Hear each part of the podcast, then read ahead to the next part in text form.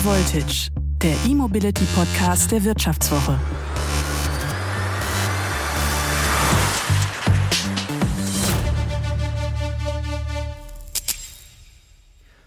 Elektroautos sind in der Anschaffung oft noch teurer als Benziner oder Diesel.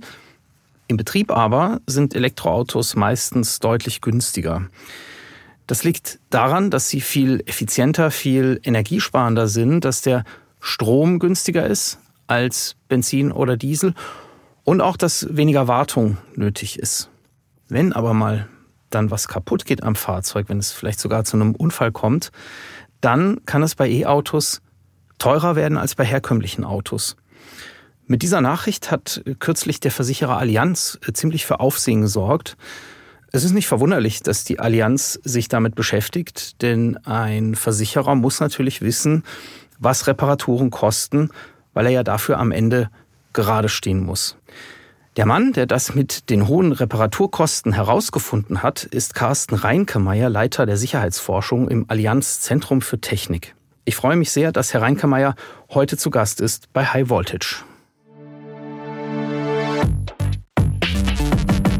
Wer mehr zum Thema E-Auto und weiteren spannenden Trendthemen erfahren möchte, sollte die neue Wirtschaftswoche lesen. Alle Podcast-Hörerinnen und Hörer erhalten die Wirtschaftswoche exklusiv zum halben Preis. Bleiben Sie top informiert und sichern Sie sich jetzt die Wirtschaftswoche zum Vorteilspreis unter vivo.de slash highvoltage-abo. Den Link finden Sie auch in den Show Notes.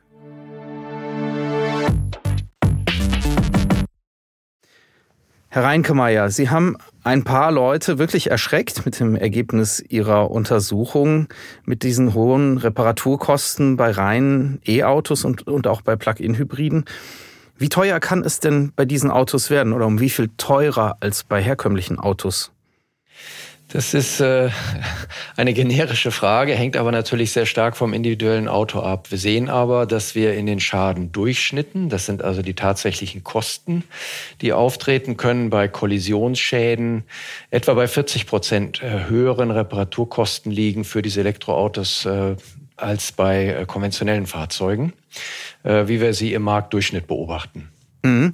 Sie haben aber, glaube ich, unterschiedliche Ergebnisse für reine E-Autos und für Plug-in-Hybride. Was hat es damit auf sich? Das ist richtig. Ähm, wir haben grundsätzlich höhere Reparaturkosten bei den ähm, äh, Plug-in-Hybriden. Äh, hier muss man allerdings äh, berücksichtigen, dass es sich um eine etwas andere Population handelt als bei den rein elektrischen Fahrzeugen. Die Plug-in-Hybride, haben wir festgestellt, gibt es ja gar nicht im Kleinwagenbereich. Sie fangen ja eigentlich erst im äh, Mittelklassebereich, also zum Beispiel VW Passat, BMW 3er, fangen die an. Und ähm, die Elektroautos dagegen sind runter verbreitet bis zum Beispiel zum zweisitzigen Smart. Und schon von Haus aus ist es dann natürlich ein Unterschied in den Reparaturkosten allein aufgrund der Fahrzeugklasse, so dass wenn man über die äh, Antriebsart den Durchschnitt bildet, äh, die Elektroautos etwas günstiger davon kommen als die Plug-in-Hybride. Dazu kommt, dass die Plug-in-Hybride äh, im Allgemeinen schon aufgrund der Fahrzeugklasse, sie sind sehr verbreitet bei SUVs, natürlich auch schwerer sind äh, und deswegen auch äh, andere Eigenschäden generieren können. Mhm. Also es liegt aber weniger jetzt an dieser unterschiedlichen Antriebsart. Man könnte sich ja vorstellen, dass in so einem Plug-in-Hybrid, in dem viel mehr Technik ist, das sind zwei Antriebe sozusagen unter der Motorhaube, dass die irgendwie anfälliger sind. Äh, jein. Das, äh, man muss vielleicht vorher noch mal kurz auf einen anderen Punkt zurückkommen. Wir hatten eben über die Schadendurchschnitte gesprochen. Die Schadenkosten insgesamt werden ja nicht nur durch die Durchschnitte, sondern auch durch die Schadenhäufigkeiten äh, bestimmt. Vielleicht ist es noch mal wichtig zu erwähnen, dass wir auch sehen, dass die Plug-in-Hybride anders genutzt werden. Sie sind wie wir festgestellt haben, sehr viel ähnlicher wie Dieselmotoren oder Dieselfahrzeuge in Benutzung. Das heißt, sie haben eine höhere Fahrleistung. Wir wissen, dass sie deswegen auch eine höhere Exposition haben, also häufiger Schäden generieren. Insgesamt sind sie deswegen eine, äh, entsprechend auch teurer.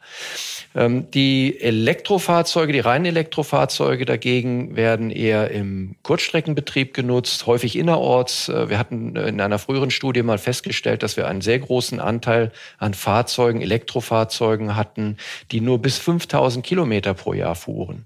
Das ist sehr unterdurchschnittlich. Wir erwarten, dass sich das ändert, aber äh, es ist schon so, dass wir natürlich hier auch Einflüsse dann auf das Schadengeschehen haben. Davon abgesehen, ähm, die Antriebsart, dass wir jetzt zwei Antriebe im Fahrzeug drin haben, das macht einen mittelbaren Unterschied.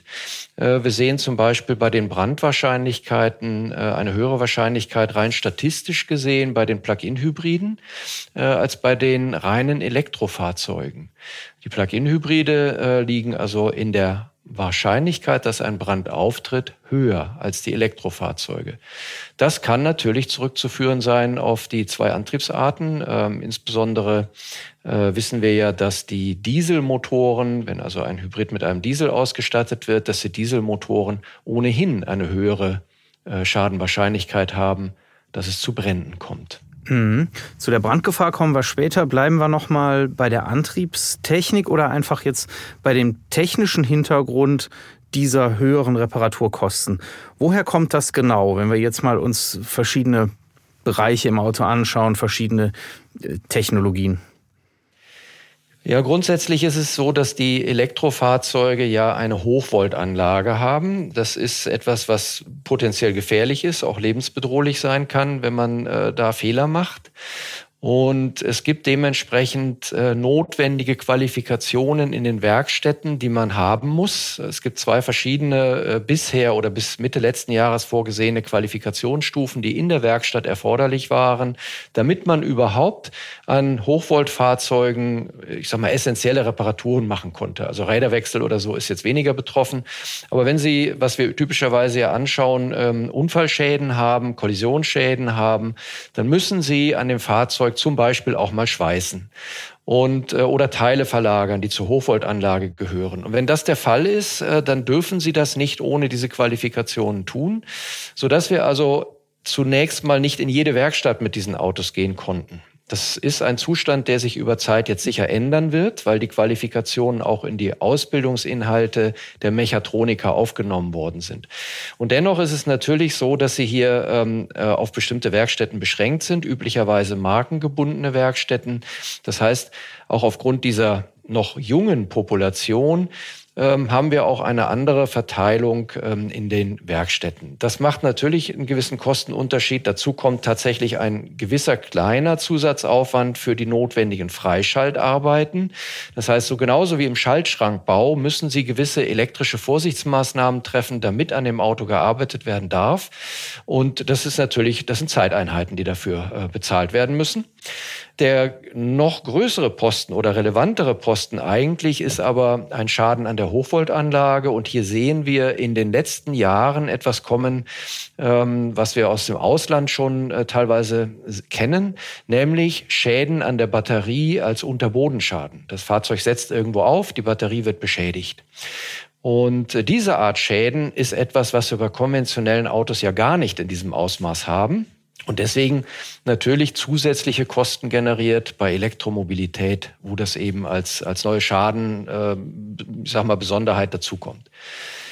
Es ist ja so, wenn Sie eine, eine konventionelle Karosserie äh, reparieren, weil ein, was ich, ein, ein Schweller etwas eingedrückt ist oder so, dann gibt's dafür konventionelle Methoden, ein Blech zu reparieren. Wenn Sie eine Hochvoltbatterie reparieren wollen, können Sie das nicht in der Art machen, sondern Sie müssen diese Batterie ausbauen und dann verschiedene Maßnahmen, je nachdem, um welchen Schaden es sich handelt, welcher Hersteller es ist, treffen. Der Aufwand ist also an der Stelle höher und das ist antriebsimmanent wenn wir da mal einen Strich drunter machen und sagen, wo bleiben denn am Ende die Kosten hängen? Bei der Versicherung werden Sie einfach sagen, okay, wir schultern dann halt ein gewisses höheres Kostenniveau hier an der Stelle. Bleibt das beim Kunden? Wo bleibt das hängen? Ich sagte gerade, es wird jährlich nachberechnet. Das bedeutet, dass wir eine tatsächlich am echten Schadenaufkommen orientierte Tarifierung haben. Was bedeutet, dass tatsächlich, wenn ein Auto grundsätzlich teurer wäre, äh, entsprechend auch die Prämie hochgeht. Das muss der Kunde zahlen, das ist richtig. Wobei man dann auch sagen muss, ähm, wir haben verschiedene Faktoren, die da reingehen über die echten Schadenerfahrungen. es gibt Fahrzeuge, die sind äh, besonders diebstahlgefährdet, was zur Steigerung einer Typklasse führt. Es gibt Fahrzeuge, die äh, zum Beispiel auch besonders glasbruchgefährdet sind und deswegen äh, auch höhere Typklassen haben können. Bei den Elektroautos sehen wir zurzeit, dass wir insbesondere eben beim Thema Diebstahl oder Fahrzeugbrand noch weniger Kosten haben, sodass also die Reparaturkosten zurzeit noch kompensiert werden. Dann ist es auch so, dass wir äh, tatsächlich in den Schadenfrequenzen teilweise noch unter den äh, Marktdurchschnitten sind, sodass also die höheren Reparaturkosten hier kompensiert werden. Das heißt, im Moment äh, kann man sagen, dass noch zumindest äh, diese äh, höheren Kosten nicht wirklich so beim Kunden ankommen. Es wird einfach kompensiert durch andere Effekte. Dennoch ist unser Appell immer an die Hersteller, achtet darauf, es wird sich, wir sehen das von der Schadenfrequenz her, zum normalen Bild hin entwickeln, mit zunehmenden Reichweiten ganz logisch, werden die Autos ganz normal genutzt. Und äh, dann wird das dazu führen, dass im Zweifelsfall vielleicht die Versicherungsprämie tatsächlich ansteigt, wenn ein normales Diebstahlgeschehen, wenn ein normales Brandgeschehen und so weiter hinzukommt, aber zugleich die Reparaturfreundlichkeit noch nicht optimiert ist. Da sind wir schon bei der Frage, also wie kann ich eigentlich diese Kosten im Vorfeld schon vermeiden? Ja, das ist ja eigentlich keine gute Lösung, ja. wenn es am Ende einfach der Versicherte durch eine höhere Prämie irgendwie leisten muss. Man kann es ja vielleicht im Vorfeld schon verhindern. Das ist ja auch immer ein Ansatz, glaube ich, der Versicherer, ne? dass sie mit, ja. mit den jeweiligen Playern im Vorfeld reden und sagen, lass uns doch die Kosten verhindern, bevor sie entstehen. Was also kann ich da jetzt machen? Sie haben es schon angesprochen, die Hersteller können was tun. Brand ist aber auch so ein Thema, kann sehr teuer werden, ne? wenn so ein Fahrzeug dann mal abgebrannt ist und muss speziell gelöscht werden und dann irgendwo hin transportiert werden. Das ist alles noch sehr aufwendig. Also was kann ich konkret an der Stelle tun, um die Kosten klein zu halten? Ja, das äh, ist eigentlich eine Aufgabe insbesondere der Hersteller hier wieder. Äh, wir müssen den Herstellern genauso wie uns Versicherern und auch den Kunden äh, natürlich zugestehen, dass wir uns immer noch in einer Lernkurve befinden. Das heißt, viele Dinge sind nicht so unbedingt vorhersehbar gewesen, werden gelernt, man arbeitet dran. Und dazu gehört eben auch, dass man zum Beispiel gewisse Standards schafft, was, was Batteriereparaturen anbetrifft, aber auch, wenn man ein schwer beschädigtes Fahrzeug hat, was den Umgang damit betrifft. Es darf nicht passieren, wie wir es erlebt haben, dass niemand weiß, wenn das Auto jetzt auf der Straße liegt, äh, was mache ich jetzt damit? Man kann, das ist geklärt, man kann das Fahrzeug von der Unfallstelle wegschaffen, das macht der Abschlepper, aber selbst der weiß nicht, was passiert, wenn es bei mir hinten auf dem Abschleppwagen brennt. Kann das brennen? Wird das passieren? Das weiß niemand oder wusste niemand. Wir gewinnen langsam Erfahrungen. Auch die äh, Hersteller, hier im Speziellen der Verband der Automobilindustrie, VDA, arbeitet hier an Lösungen, zum Beispiel an Brandbegrenzungsdecken, um sicherzustellen, dass solche Fahrzeuge auch äh, sicher abgestellt werden können. Ähm, die Prozesse, äh, wie sind die Hersteller einzubinden, auch die Qualifikationsstufen, die von den deutschen ähm, gesetzlichen Unfallversicherern im Grunde genommen definiert werden über die DGUV-Vorschriften, werden adaptiert bzw. wurden adaptiert. Wir sind speziell im Moment noch damit beschäftigt, eben standardisierte Prozesse oder zumindest Informationsmöglichkeiten zu schaffen, so dass man nicht für jedes individuelle Fahrzeug erstmal nachschauen muss, wie gehe ich denn jetzt damit um. Das ist schon mal ein wichtiger Schritt. Der andere wichtige Schritt ist, dass auch die Hersteller innerhalb ihrer Organisationen, und das schließt jetzt auch bis hin zur freien Werkstatt im Zweifel auch Verbände ein, für, ich sag mal, das nötige Wissen sorgen. Das sind alles Dinge, die tatsächlich im Moment stattfinden, ähm, wo sowohl die Hersteller ähm, äh, als auch die, die Verbände teilweise dran arbeiten. Äh, und wir als ähm, Allianzzentrum für Technik im Besonderen haben bereits im Jahre äh, 2019 angefangen, mit den Herstellern zu sprechen wie zum Beispiel wir im schweren, schwer beschädigten, äh, mit dem schwer beschädigten Fahrzeug umgehen, also im Falle schwerer Schäden mit dem Fahrzeug umgehen und welche Lösungen es da gibt. Äh, wir haben Beispiele beim VDA vorgestellt, um eben zu zeigen, wo die Probleme liegen. Und wir versuchen also die Hersteller und auch die Importeure im Übrigen, nicht nur die deutschen Hersteller, äh, zu sensibilisieren, dass sie Lösungen finden, wir können natürlich keine vorschreiben, aber äh, grundsätzlich denke ich, dass wir über die Darstellung der Problematik schon viel erreicht haben. Nach einer kurzen Unterbrechung geht es gleich weiter. Bleiben Sie dran. ChatGPT und andere Technologien verändern unsere Arbeitswelt rasant. Bei der Veranstaltung Work in Progress diskutieren wir in der Handelsblatt Media Group die Zukunft des Arbeitsmarktes, HR-Trends, KI, mentale Gesundheit und neue Leadership-Perspektiven. Sei am 13. und 14. Juni in Düsseldorf oder virtuell dabei und melde dich jetzt an unter work-progress.de. Sie haben eben gesagt, die Autohersteller sollen die Fahrzeuge reparaturfreundlicher gestalten. Was meinen Sie denn damit ganz konkret? Was können denn die Hersteller da machen?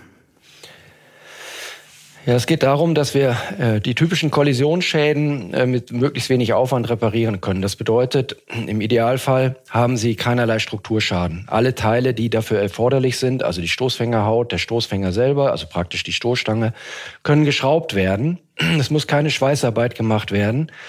Und im Idealfalle muss auch nichts ausgebaut werden, wie zum Beispiel Antriebsteile, Hochvoltanlage oder ähnliches. Dann haben wir einen Zustand, wie wir ihn bei konventionellen Fahrzeugen heute erreicht haben. Wenige Teile, Schraubteile, die dann günstig zu äh, ersetzen sind.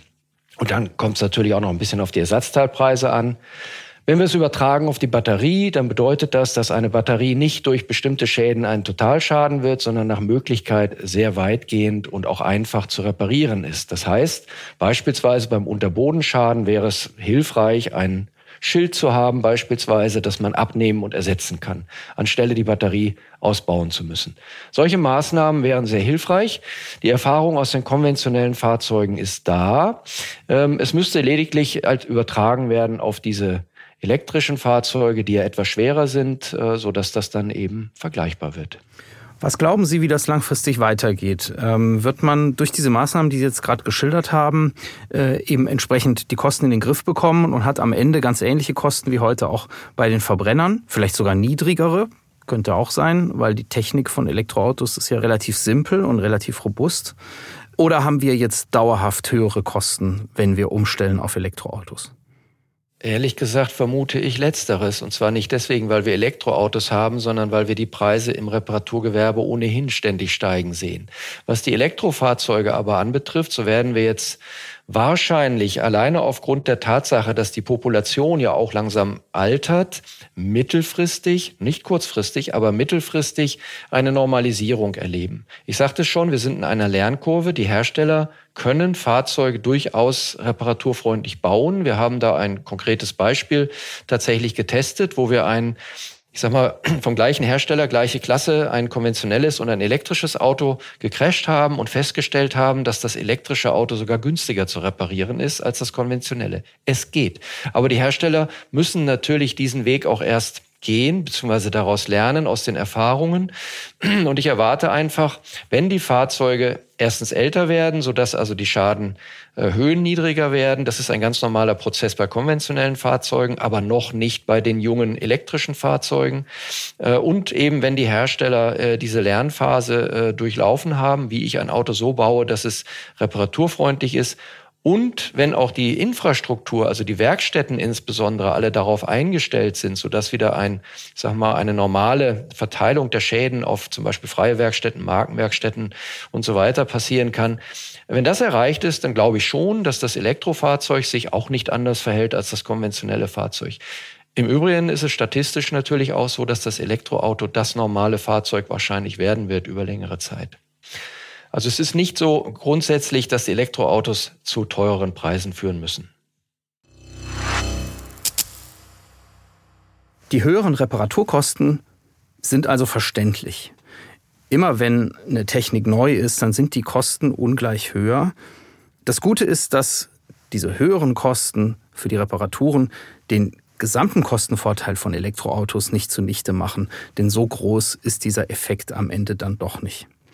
Aber es ist gut, dass die Allianz das Thema erkannt hat und publik gemacht hat, denn dann, denke ich, werden alle Beteiligten, also die Versicherer, die Werkstätten, die Hersteller, nach Wegen suchen, die Technik so in den Griff zu kriegen, dass die Kosten am Ende dann hoffentlich nicht mehr höher sind als bislang bei herkömmlich angetriebenen Autos. Die Chance dafür gibt es definitiv, denn Elektroautos sind technisch eigentlich simpler und vielleicht auch zuverlässiger als Verbrenner. Das war High Voltage. Schön, dass Sie dabei waren. Der Podcast wurde produziert von Anna Hönscheid, Florian Högerle und Johannes Grote.